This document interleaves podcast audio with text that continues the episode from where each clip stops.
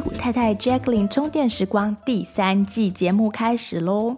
今年的节目将分为上下两季，上半年与下半年。那大部分的过季节目依惯例将转为会员节目。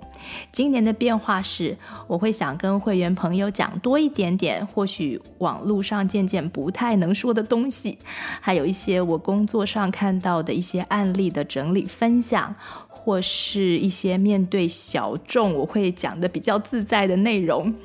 那常听节目的朋友，欢迎加入会员，收听更多 Jacqueline 为大家准备的精彩内容。谢谢大家的收听，现在就开始今天的节目喽。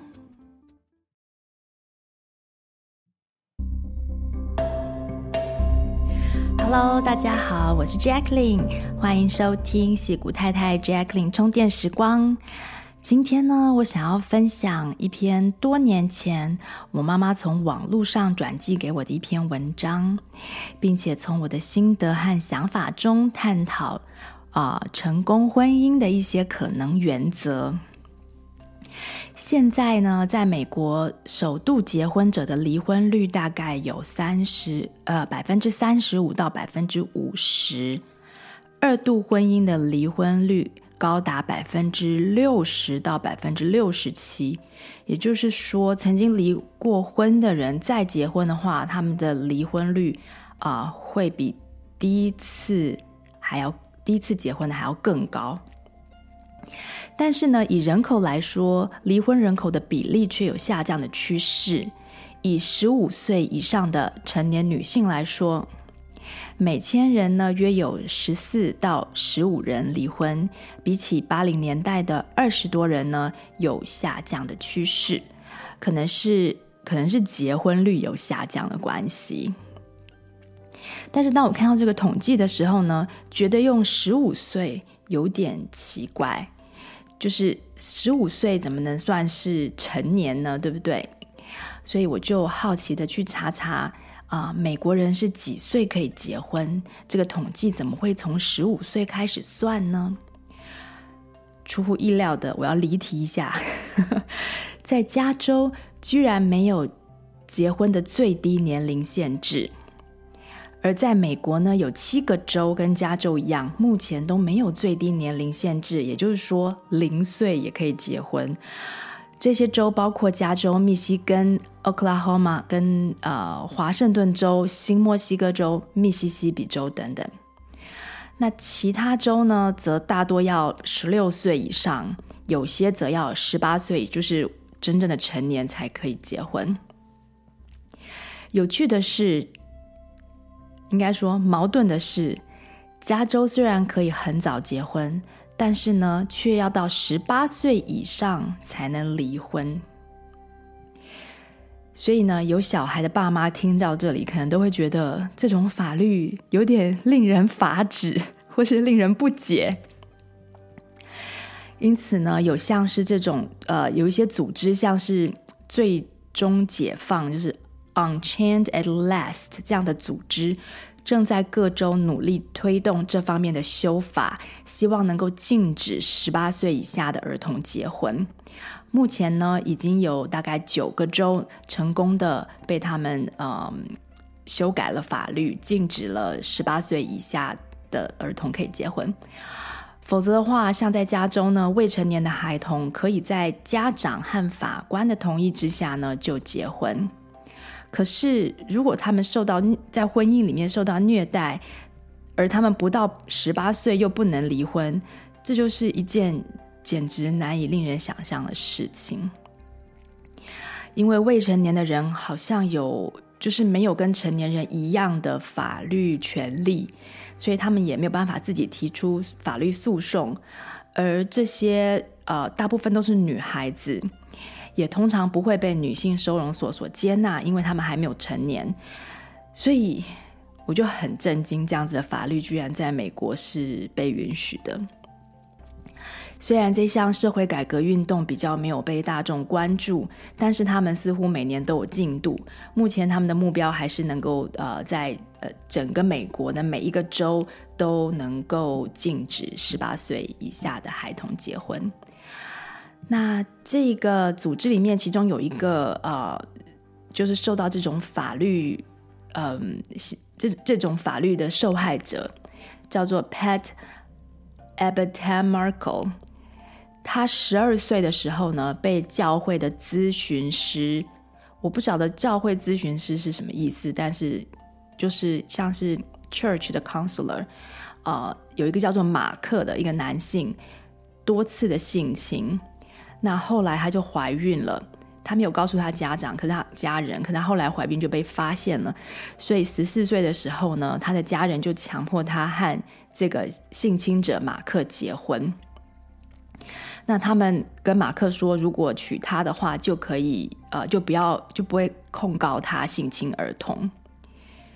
所以 Pat 他最后呢，呃，就就跟这个人结婚了。但是好多年之后，他终于能够逃离那段婚姻。那他就开始就是跟着这个组织来推动各州的修法。那他的故事和很多类似的故事呢，有兴趣的朋友可以去网络上查查。那据一项调查统计，在两千年到二零一八年当中，在美国大概有三十万的孩童，也就是十八岁以下的孩童结婚。那其中约有六万的案子呢，其实是可以被判定为法定的性侵害罪。联邦法令呢，是禁止成年人与十二岁到十五岁的孩童发生性关系的，除非除非双方有婚姻关系。所以这真的是在呃保护儿童的这个法律上面一个很大的漏洞。但这不是今天的主题，我只是刚好看到，所以顺便分享一下。那最终解放组织的网站是在呃 Unchained Unchained at Last。U N C H A I N E D A T L A S T 点 O R G，有兴趣的就可以去多了解。好，那回到今天的主题呢，我妈妈呢就跟很多台湾妈妈一样，喜欢转寄文章给成年的小孩。一开始的时候呢，我跟很多成年小孩一样，会觉得啊、哦，为什么要转寄这个给我？但是呢，嗯，我跟很多人的做法可能不一样的地方是，哦，我就真的会去读。那大多数的妈妈分享的文章都跟健康有关。那当我看到一些比较可疑的呃偏方的时候，我就会稍微去查一下，说，诶，它资料来源是什么？那到底为什么这样讲？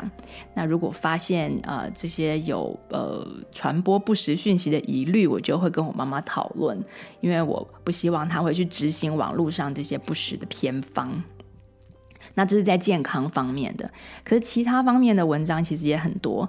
那在我妈妈的分享中呢，这一篇文章就被我留下来了。这一篇是关于呃婚姻成功婚姻的法则的文章。因为小时候呢，嗯，我们曾经去算命，然后算命的就跟我说，我会跟我未来长大之后会跟先生不合，所以我就特别呃对于怎么样经营婚姻就比较有兴趣。那这篇文章呢，不是什么婚姻圣经，但是给了我很多思考的线索，在今天的节目当中可以跟大家分享。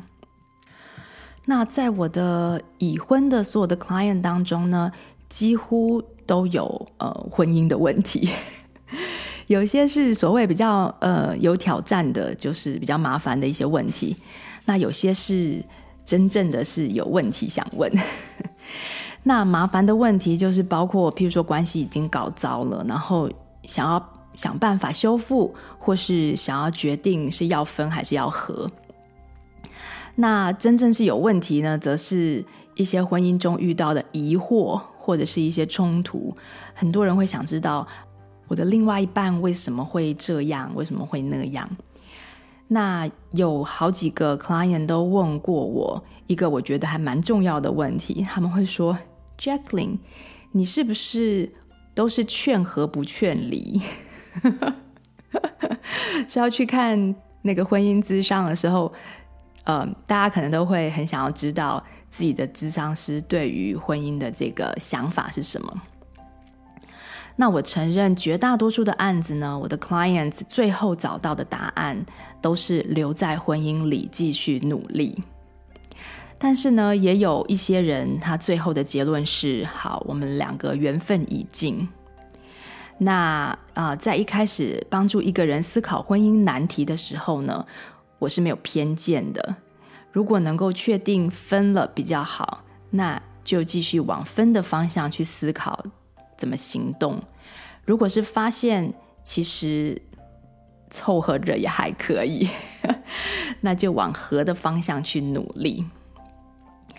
但是如果呢，自己没有选择，是被别人分手了，或是因为某些原因离不开对方，那其实也是有第三条路。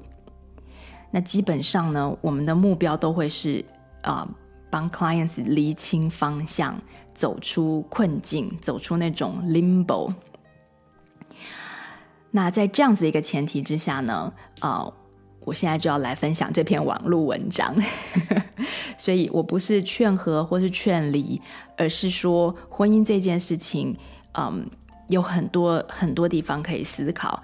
那包括我刚刚最前面讲到的这种呃，这种童年结婚的这个问题，可能都不是一个和或是分就能够呃决定的，它其实有很多很多不同的变因。那这篇网络问文章的标题呢，叫做《完美婚姻中不可思议的几何数论》，它是用数学的方式来看这个问题。那我先把这篇文章念一次。作者说：“我一度以为婚姻是最啊、呃、无定数、最离奇的无解方程式，无数复杂的因素缔造的你遇到。”无数复杂因素缔造的他，生出了变幻无穷的两人组合。一直到我听到这位老师的话，才恍然大悟：原来婚姻中需要做的事只有两件事。这是我上一门学校的课啊、最后一堂课，名字叫做《婚姻的经营和创意》后，主讲的老师呢，嗯。特别聘请了一位研究婚姻问题的教授来帮我们上的课。教授走进教室呢，把随手携带的一叠图表挂在黑板上，然后呢，他掀开挂图，上面用毛笔写着一行字：“婚姻的成功取决于两点：一，找个好人；二，自己做个好人。”就这么简单。至于其他的秘诀，我认为如果不是江湖偏方，至少也就是老生常谈。教授说完呢，这个时候台下就嗡嗡作响，因为呢，下面有很多学生是已婚人士。不一会儿，终于有一位三十多岁的女子站了起来，说：“如果这两条我做不到呢？”那教授就翻开挂图的第二张说。嗯，如果这两条做不到的话，那就变成四条了。是哪四条呢？一、容忍，帮助，帮助不好，仍然继续容忍。二、让容忍变成一种习惯。三、在习惯中养成傻瓜的品性。四、做个傻瓜，并永远做下去。教授还没有把这四条念完呢，台下就哗然起来了。大家都说这更做不到了。等大家静下来，教授说：“哦，如果这四条做不到，你又想要有一个稳固的婚姻，那你就得做到以下十六条。”教授就翻开了第三张挂图。这十六条呢，我等一下。等一下会说，等一下我会一条一条的说，所以我现在先跳过。那教授念完这十六条呢，有些人笑了，有些人则叹起气来。教授等了一会，他说：“如果大家对这十六条感到失望的话，那你只好做下面的两百五十六条了。总之，两个人相处的理论是一个几何级的数学理论啊。”级数理论，它总是在前面那个数字的基础上进行二次方。接着，教授翻开挂图的第四页，这一页已经已经不是用毛笔书写了，而是用钢笔书写的两百五十六条，密密麻麻的。教授说，婚姻到这一步就已经很危险了。这个时候，台下响起更强烈的话啊、喧哗声。不过，在教授受宣布下课的时候，有的人坐在那儿没有动，有的人则流下了眼泪，因为觉得这件事情真的是太困难了。那这篇文章呢，大家可以看出来，它的第一句是最重要的。如果你还没有结婚的话，就还有机会找一个好人，自己做个好人，就是还是可以从那两件事情开始。但是要怎么样找个好人，又要怎么样做个好人，在这两件事情中，有一些是我们能够决定、能够管理的，那有一些是我们没有办法管理的部分。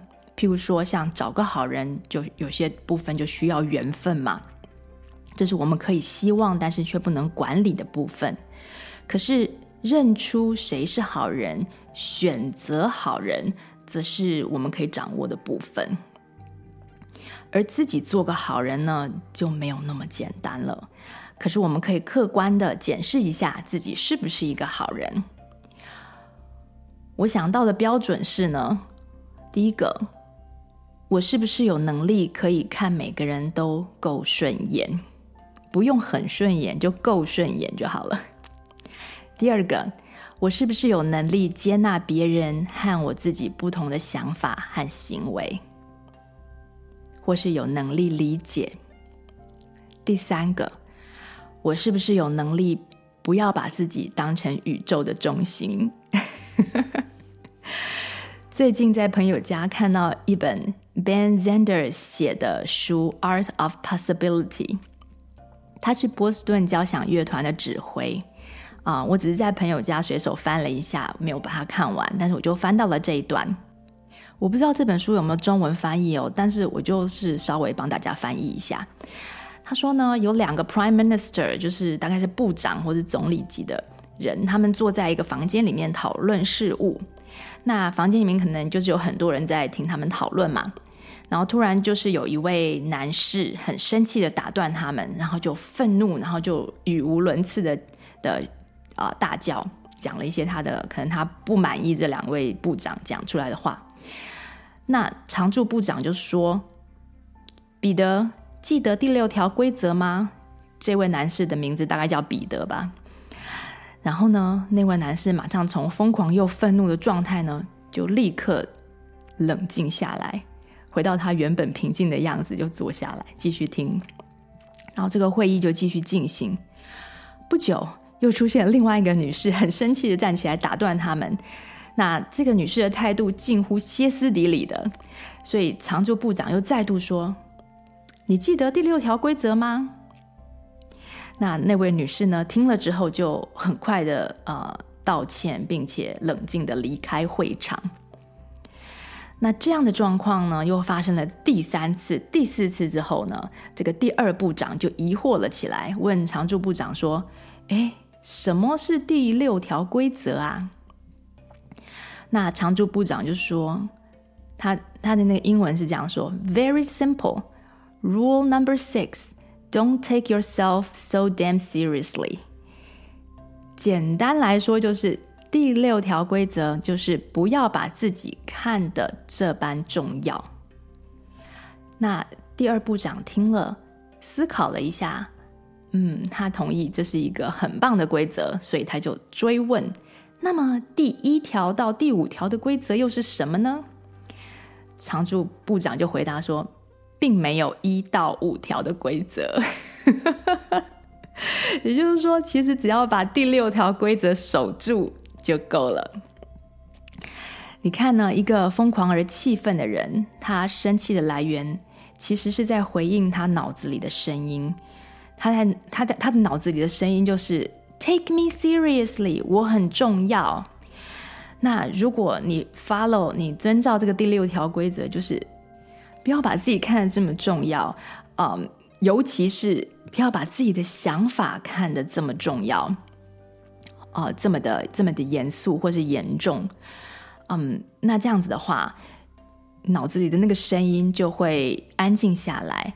那不管你那时候是生气啊、不满啊，不管什么样的情绪，被这个想法引发出来的情绪呢，就会很快的，嗯，就消失了。所以我们在谈情绪、谈愤怒的那一集里面，也有解析过这个原理。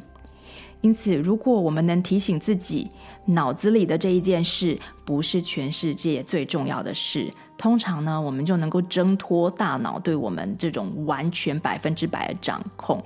然后呢，我们就可以吸一口气，回到那个理性、平静的那个真实的自我的那个状态。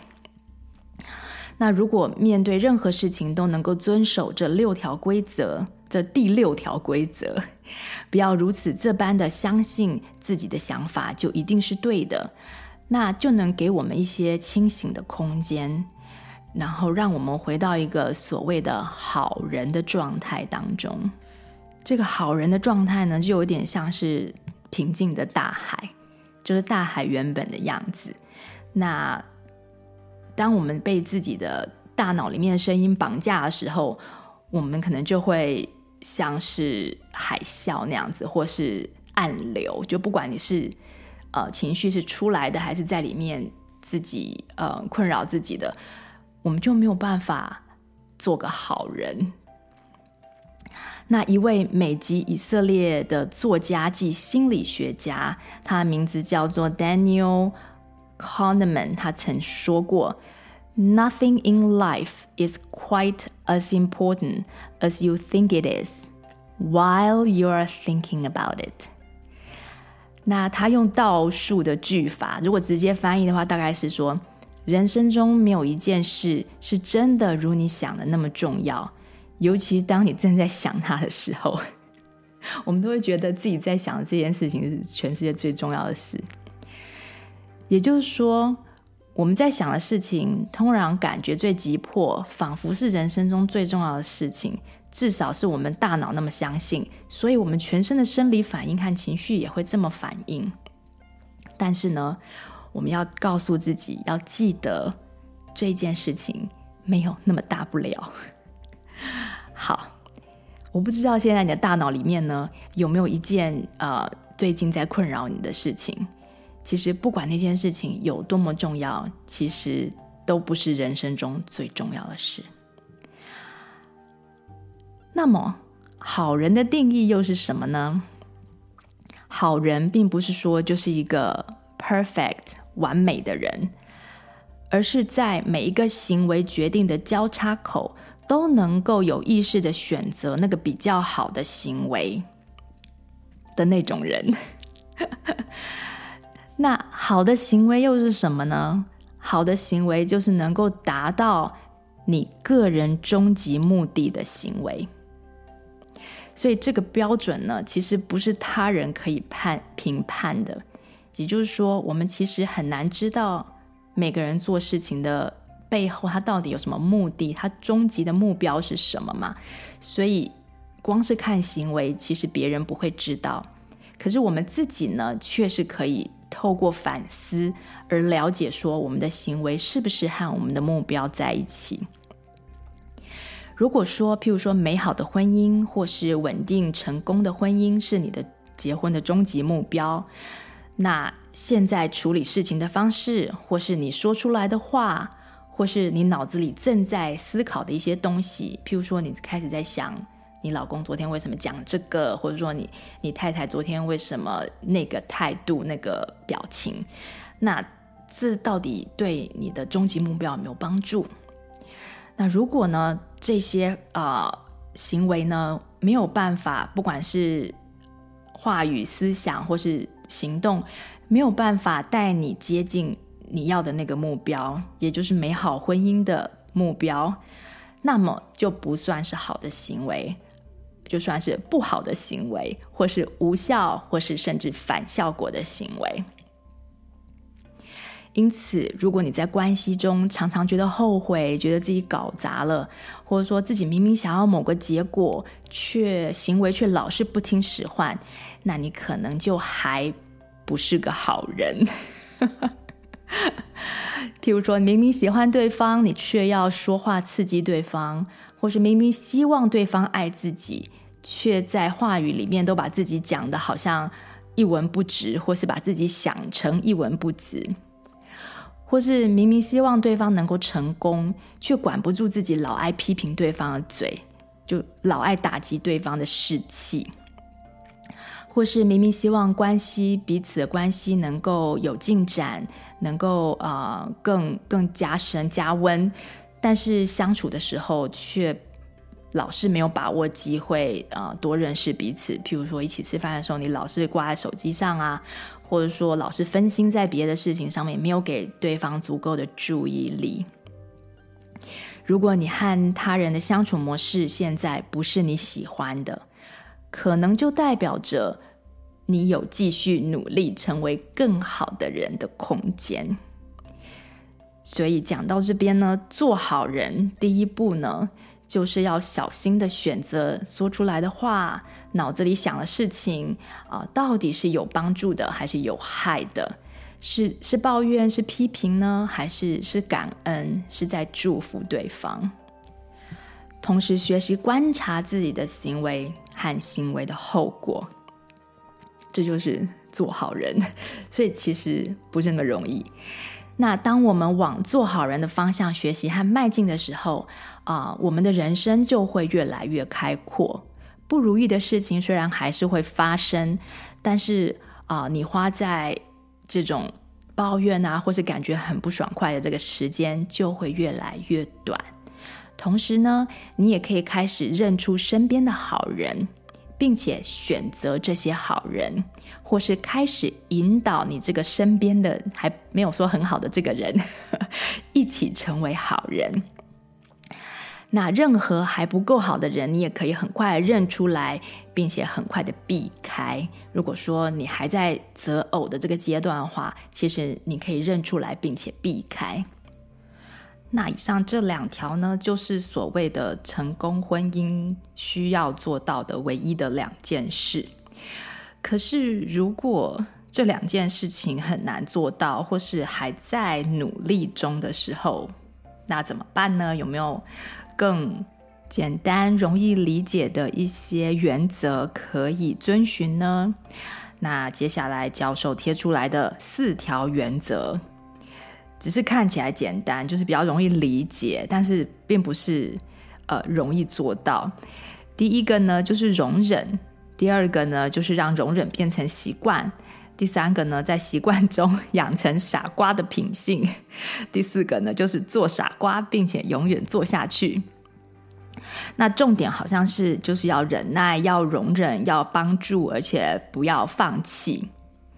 那这其实是讲给，就是我刚刚所说的前面两件事情做没有办法呃做到的人，或者说还不够好的，就是你还在努力，可是你还没有很好的人来听的，就是给你一些更多的原则来帮你。那当我们还不够好的时候呢，遇到不如意的事情，但又不想要就是因此而。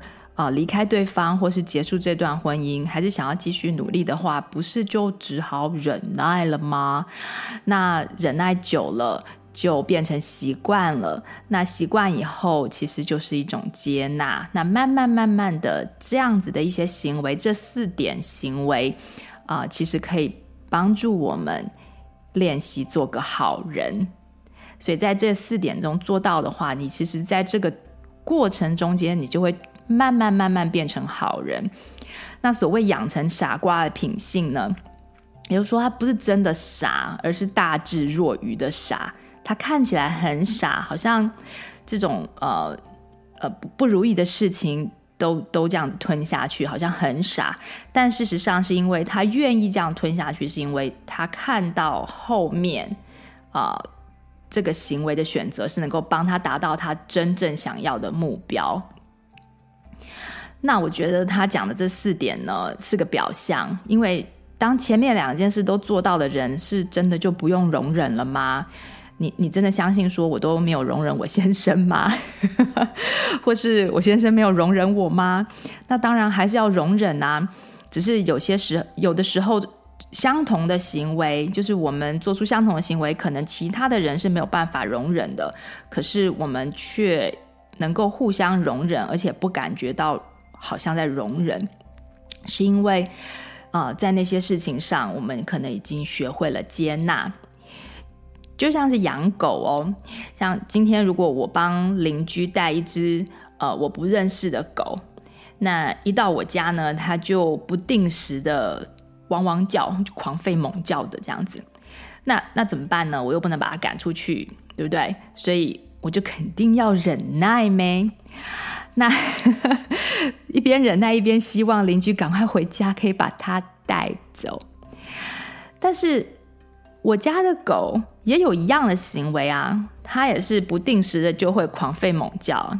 那为什么我我我不需要忍耐？我不觉得我自己在忍耐呢？是因为我懂它嘛，知道它为什么叫。然后要知道怎么样能够让它不叫，譬如说，我知道它在叫的时候，它是在警告，呃，靠近它领域的外人赶快走开，所以它是一只看门狗。那我就能够对它这种狂吠猛叫的行为呢，就大部分的时候就一笑置之，不需要忍耐，还觉得挺可爱的。那有些时候一整个早上没有听到它叫，我还会去看看，哎，奇怪，怎么安静这么久，在睡懒觉。没有上班，没有工作，嗯、所以一直容忍的话，其实是在等待我们变成好人，愿意做一些什么事情让自己更舒服，像是花时间体谅对方，思考对方的需求，体会对方某些无效行为，它背后的心意是什么。那当我们知道，对方在狂吠的时候，他只是在画地盘，他只是试图在保护自己。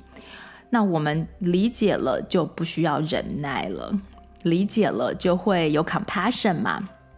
我们甚至可以想办法帮助对方成长，啊、观察或是询问他到底想要达到什么效果，呃，这个。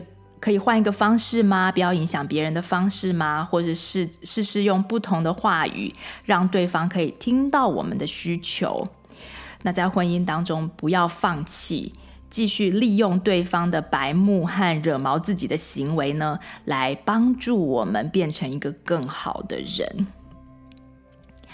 Well，听到这边，可能很多人都会觉得说：“哇，这个实在是还是做不到哎，而且这个人真的值得我一直忍耐吗？他会不会变好啊？”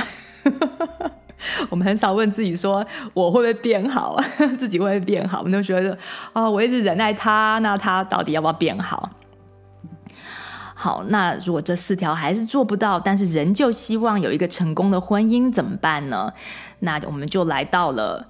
接下来的十六条戒律的层次了。那我我觉得，如果你能够把每一条都仔细的想一想，并且像宗教教条一般的遵守它的话，就能保证你的婚姻成功。譬如说，第一，不要同时发脾气。对方发脾气的时候呢，就静静的听，或是跟对方谈好这个条件。讨论上述的第六条规则，就是 "Don't take yourself so seriously" 这个规则。然后呢，就跟对方说，我们都不要同时发脾气，不要把自己啊、想的太太重要。这是第一条。然后再来第二条，他说，除非有紧急事件，否则不要大吼大叫。这一点呢，我觉得非常重要。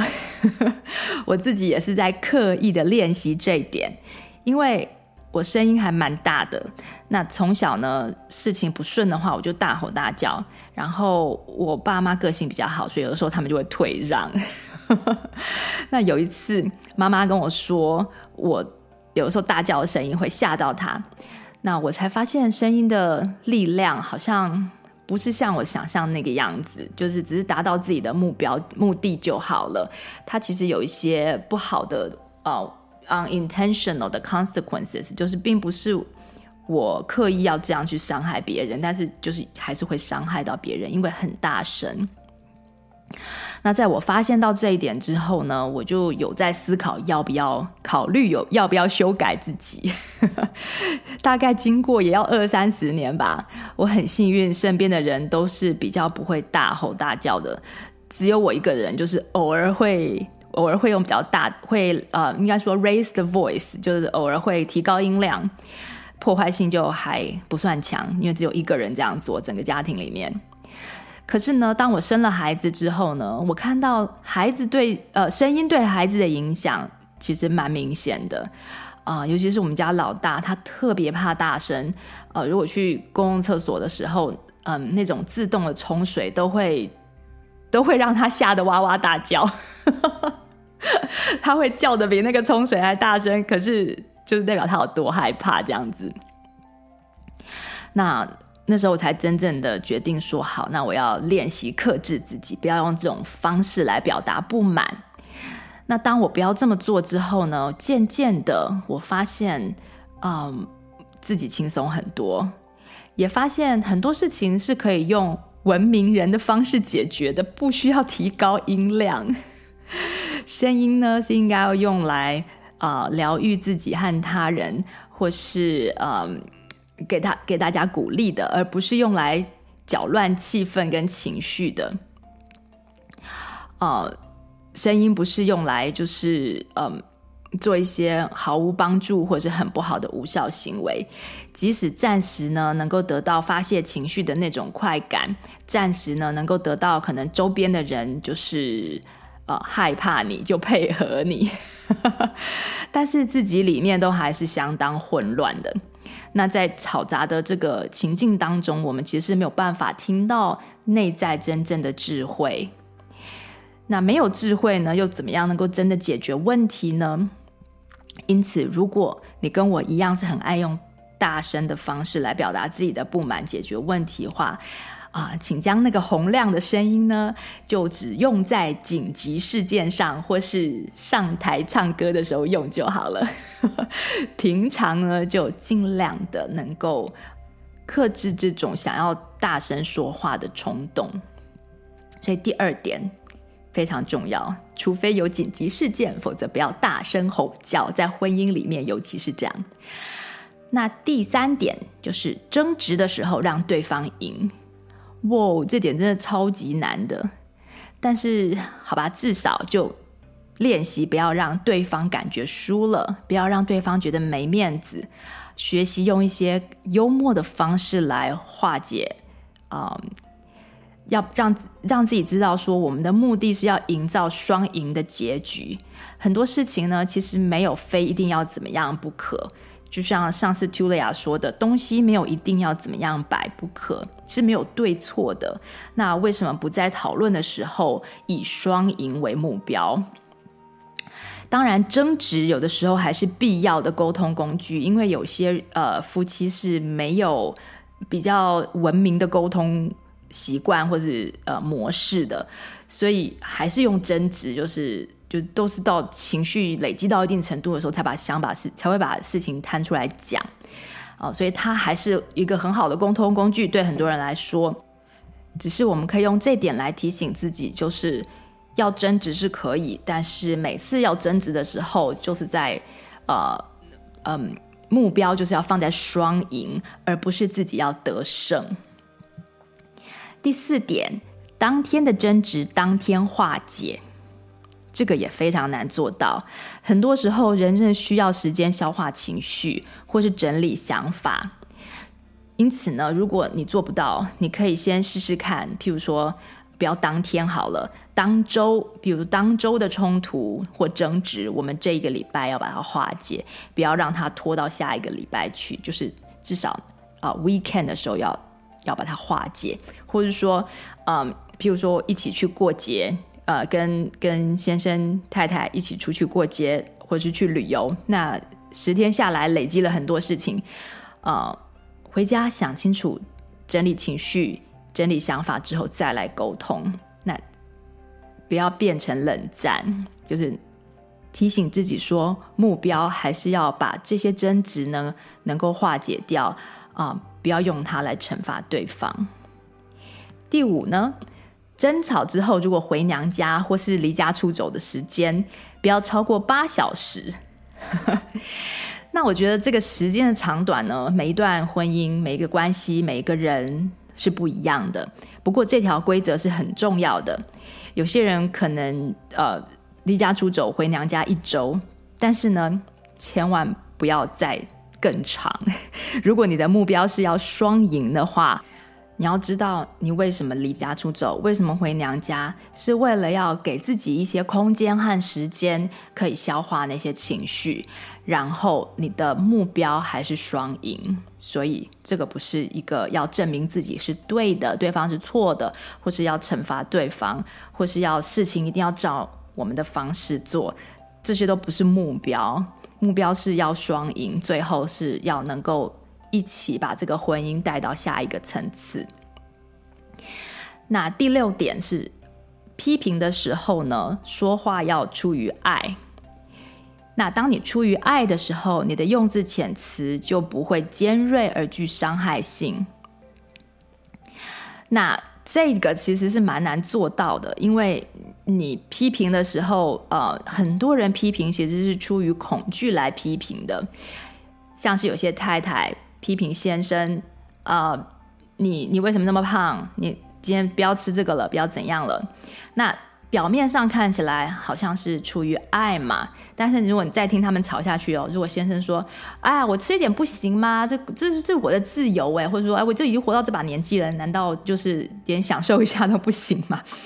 那太太就会说，嗯、你如果怎样怎样的话是。是谁要照顾你？什么什么什么的？那你只要再听下去，你就发现，其实这不是出于爱的一种批评，这是出于恐惧，是我们害怕，呃，对方如果生病了，因为这样子的行为，那会造成我们的麻烦，这就不是出于爱。那出于爱的意思是什么呢？出于爱的意思就是说我做到，我提醒你的这个，嗯。爱的责任 可以算，这不算是责任啦。就是说，我是我是爱你，所以我这样提醒你。但是呢，结果就是说，你想要怎么做呢？我是完全没有呃。没有想没有 expectation 的，就是我不会说你非要照着我的做法做不可，而是我提醒你之后呢，这就是你的事了。那下次我看到的话呢，我可能还会再提醒你，但是我不会去就禁止你吃，因为毕竟是成人嘛。所以我除了爱你以外，我也爱你的自由意志，我也希望你能够觉得自由。那这就是出于爱。那以后我们还会多讲这个这一个点。第七呢，随时准备认错道歉。就是说，如果我们真的错了，那真的是越快道歉越无痛，而且还可以显出我们的气度。所以这件事情其实就是，你如果做过一两次之后，你就会越来越简单，就会越来越容易道歉。你就会发现这个呃工具。对于双方的关系跟沟通来说，真的非常好用。而且，如果你会道歉，你常常道歉，那对方也会慢慢的比较会愿意道歉。当他错的时候，所以就会进入一个良性循环。那这点很不错。第八点，谣言传来的时候呢，把它当成玩笑。意思就是说，如果听到别人讲呃另一半的话，或是你可以听得出来是谣言还是不是谣言？谣言里面他们用的一些字是会一些是比较是 speculation 的字，可能这样，好像那样，呃，听说怎样，或是像是我想、我猜、我觉得，哦，一定是八成是，甚至了这种，呃，听起来好像。很真实，好像已经应该是事实吧。这样子的这些用词，其实它都是一种猜测而已。那听到这些关键字的时候呢，呃，我们就要稍微多注意一下。那婚姻中呢，其实最重要的就是信任。信任的第一步就是要站在对方这边嘛。想想，如果另一半听到呃跟我们相同的谣言，我们希望他怎么对待那个谣言？那我们就可以用那样子的方式去对待关于对方的谣言。这并不是说我们要完全的于忠于信，而是要 give him or her the benefit of doubt，就不要马上的判对方有罪。我这边有一个小故事可以分享，就是前两天呢，我们追剧的剧情。就有一个年轻的小女孩叫玛丽，呃，年轻差不多十五岁左右吧。那她就主动的要帮邻居的一个妈妈，也是一个年轻的妈妈，二十几岁的妈妈莎曼莎。她就说：“哎，我帮你看孩子一个晚上，你今天有事情要出去，不要再担心了。那呃，临时找不到保姆，我可以帮你照顾宝宝一个晚上。”那莎曼莎就拿着宝宝最爱的玩偶对玛丽说。哦，这是宝宝最爱的玩偶，所以一定要记得把这个玩偶放在宝宝的可以看到的地方哦。然后，然后莎曼莎就离开了。那那天晚上，玛丽帮宝宝换好尿片的时候，她就拿起那个玩偶来逗宝宝玩。突然间呢，他发现那个玩偶里面居然有点硬硬的，所以他就稍微把它打开看一下，就是里面有一个电池的，就是可以放电池的地方。然后他就说：“哎，奇怪，为什么要电池？这个是会会动还是怎么样？”他就把它转过来，然后就发现这个玩偶的眼睛里面呢有一个摄影镜头，原来那是一个保姆监视器。那玛丽发现了之后呢，她整个人都心碎了，因为她就是全心的要帮忙，这么好意，那莎曼莎居然会这样子的毫不信任她，所以呢，她就生气了一个晚上，然后想说要怎么样跟莎曼莎质疑说、质询说她怎么可以这样子呢？然后第二天早上呢，他就想到一个办法，他就对着这个玩偶的摄影镜头呢，录了一段话给莎曼莎，质疑他说：“你这么不信任我，那我以后就再也不要帮你照顾宝宝了，等等等等的这样子。”然后他录完之后呢，就呃，莎曼莎就回来了。那他想要好好的质问莎曼莎，没想到呢，莎曼莎。一回家呢，就冲到房间去，然后看不到那个玩偶，所以他就跑出来问玛丽说：“哎，那个玩偶呢？”啊，然后玛丽就把玩偶递给他，然后他就说：“谢谢，你知不知道啊？这是这是我朋友 baby shower 的时候送我的保姆监视器哦。我觉得这个玩偶啊，真的超难看的，但是没想到我女儿就是这么的喜欢。原本我想要把它丢掉的，你看这边有一个开关按钮。哦，对了。”你会不会觉得这个摄影机真的有作用啊？说不定它有录到宝宝睡觉或者玩耍的样子耶。我我们来电脑上看看好不好？然后玛丽听了，发现自己误会莎曼莎了，就立刻抢过摄影机里的记忆体，打开把记忆体那个抽出来，他就说：“哎，没关系，没关系。呃，你你先去拿这个玩偶去给宝宝，宝宝在等你。我来整理影片，等一下整理好的时候，我们再一起放来看。” 所以他就是要把他自己录的那段，就是在骂莎曼莎的那段，要把他要把他在莎曼莎还没有看到之前，就先把它删掉嘛，对不对？所以呢，有些时候我们是不需要听别人说才有流才有谣言，我们自己的大脑里面呢，也可以告诉我们很多的谣言。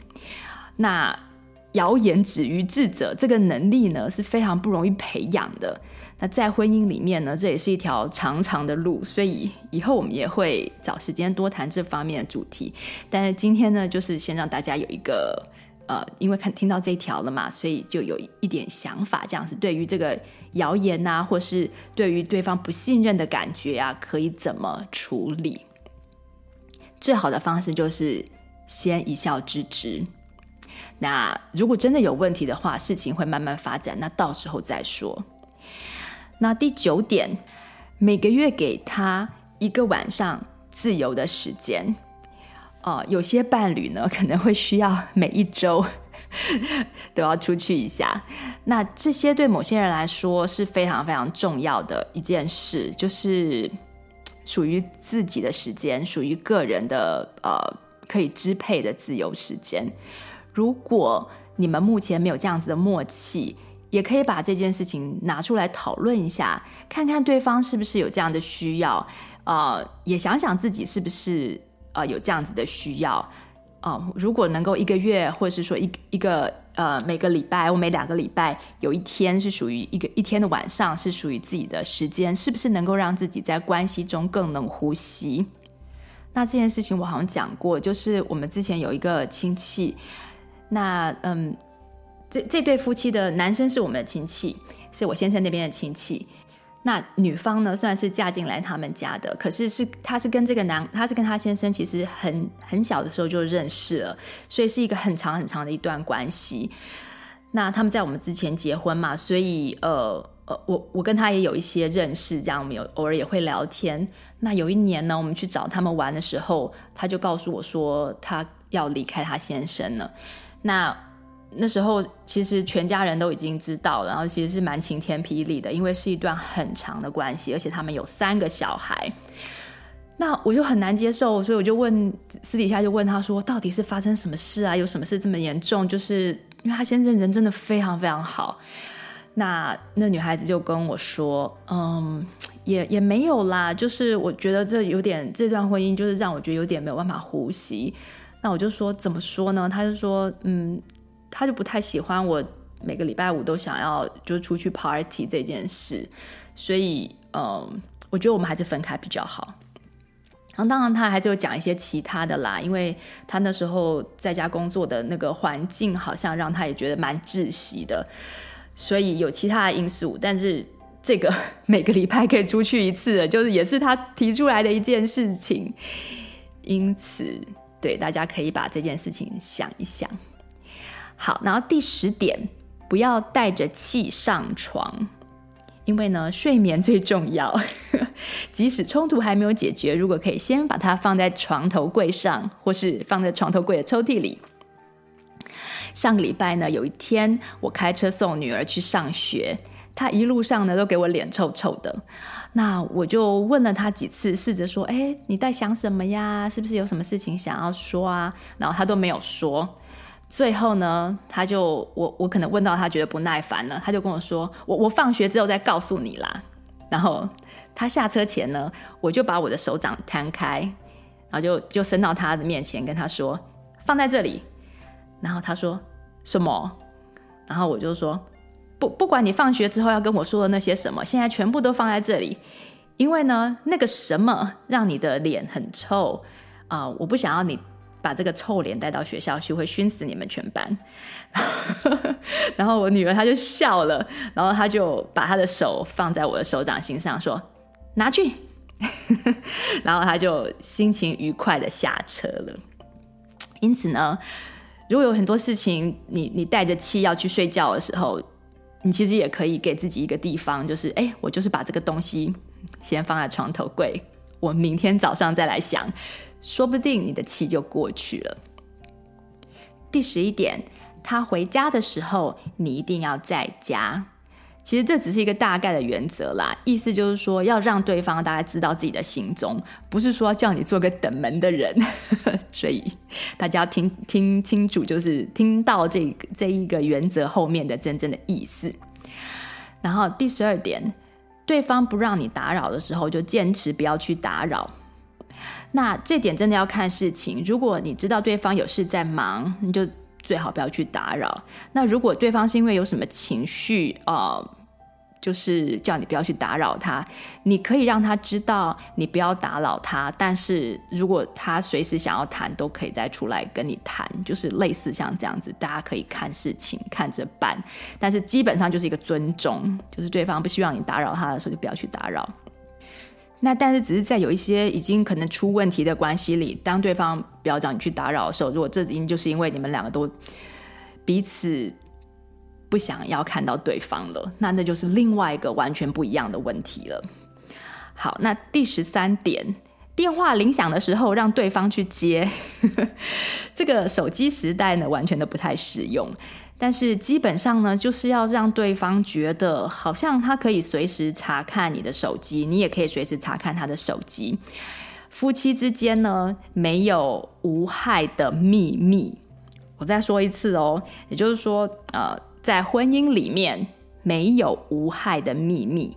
只要是有秘密，迟早就会造成关系的裂痕或伤害。不管那个你想要保密的那个秘密是什么，所以。大家可以呃看到这一点后面真正的意思。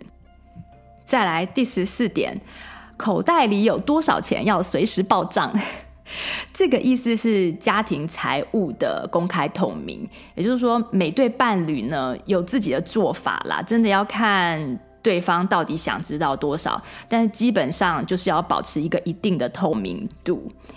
好，那这个今天我们就不展开，因为这个其实还蛮蛮大的一个主题。那第十五点，坚持消灭没有钱的日子，因为所谓的贫贱夫妻百事哀。但是贫穷的定义呢，其实是因人而异的。婚姻中的双方呢，应该要了解彼此期望的生活水准，并且决定一起生活彼此都可以接受的一个经济水准。因为价值不只是金钱可以带来嘛，也有彼此相处的时间，也可以为也可以为婚姻带来美好的价值。那我们曾经在践行的时候遇到一对骑单车的背包客。就是一对夫妻，那他们有一个儿子，还还是一个婴儿，还蛮小，是可以放在那个呃脚踏车前面那个篮子里面这样子。然后他们两个看起来呢，差不多三十三十五岁左右，还蛮年轻的。那却跟我们说他们已经退休了。然后呃，我们就多问了一些细节。那那夫妻说，他们其实存的钱总数其实不算多，但是足够他们支持呃。支持他们想要的这种世界旅行的生活方式，简单的旅行，但是可以去到各个地方。那重点是呢，在这方面，就是大家要知道，千万不要人比人，因为呢，只要人比人，就会扼杀美好的婚姻。那第十六点，给你父母的钱一定要比给对方父母的钱少。那这在西方世界呢，比较没有什么孩子给父母钱这种事情，都是父母给孩子钱，所以这种问题比较少。但是这件事情呢，在我成长的过程中的是是有些阴影的，因为我爸爸妈妈都是非常非常孝顺的孩子，孝孝顺我的阿公阿嬷们。然后呢，但是他们常常会因为孝亲费而产生争执。让我对祖父那一辈的人的印象就是不是说非常非常非常非常好。那我觉得说啊，为什么阿公阿妈要拿爸爸妈妈的钱，然后让爸爸妈妈吵架这样子？小时候小朋友的这个逻辑就非常简单。那我不知道现在在台湾是怎么样，大多数的年轻家庭。呃，应该就没有这个问题。如果有的话呢，还是记得对方孝顺是好事。所以呢，爱他就要爱他的父母，即使对方的父母是有缺陷的。毕竟呢，还是把你这个终身伴侣给成功的养大，那那个功劳是非常大的。也就是说，再多的缺点，其实也都值得原谅。如果呢，你现在还不能这样想，记得这是一个让自己变得更好、可以努力的思考方向。那对自己的父母就更不用说了，把我们带到这个世界上来，成功的养大，中间要经过的精神、体力的付出是非常非常多的。因此，如果父母有再大的不是，其实都是值得原谅的。那这里讲的是一般的。家庭状况并不包括像是什么家暴的特殊案例，就是一般的状况啊、不要让公婆或是爸妈的问题成为你们婚姻的阴影，那就只有用感恩的心情才能够化解这个问题，而不是用一个比较的一个公不公平的这种心态。那我刚开始结婚的时候呢，也会看不惯公婆，看不惯爸妈的一些做事方式。嗯，基本上呢，年轻人就很容易就注意到别人让我们看不惯的行为嘛。那这经 那要经过很多很多年的嗯这一些自我操练啦，就要提醒自己说，我要接纳一切我都没有办法管理控制的事。那渐渐的，我就发现，呃，我就不再看不惯别人了。那当然，公婆和爸妈也不例外。他们的一举一动让我都现在看起来非常的顺眼，或是如果觉得奇怪的话，也会觉得奇怪的很可爱。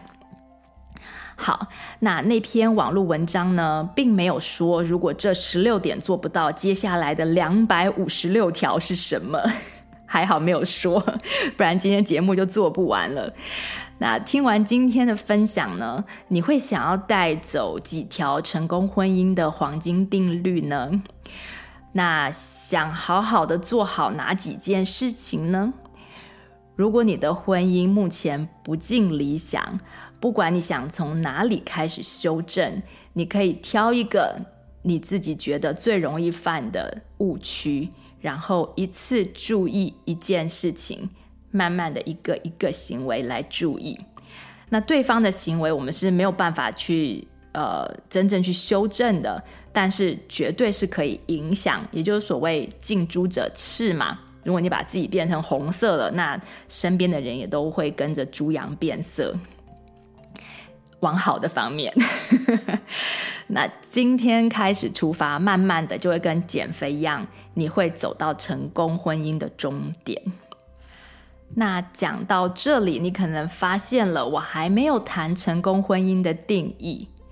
为什么呢？因为我目前的想法是，到底成功的婚姻是什么样子的，不是别人可以帮你定义的。因为每个人对婚姻、成功婚姻的这个想象跟期待都是不一样的，所以这一题我就留给你去想。你觉得你会怎么定义一段成功的婚姻呢？那当你定义好了，就知道那是你的终点。而刚刚讨论到的这两点，以及后面的四点或是十六点的原则，都是可以帮你往这个成功婚姻的方向去走的，呃，一些工具。那我今天就陪大家充电到这里啊，祝大家在关系里面都能够越来越爱自己，也越来越爱对方，一起变成更好的人。谢谢你的收听，我们下次再见喽，拜拜！你喜欢今天的节目内容吗？欢迎推荐西谷太太 Jacqueline 充电时光的 Podcast 给你身边的亲戚朋友们。在你收听的播客平台，给我们订阅、评分、点赞、留言和加油。有特别想听的主题，欢迎写信给我们，作为未来节目制作的参考方向。再次谢谢你的收听、分享和支持，我们下次再见，拜拜。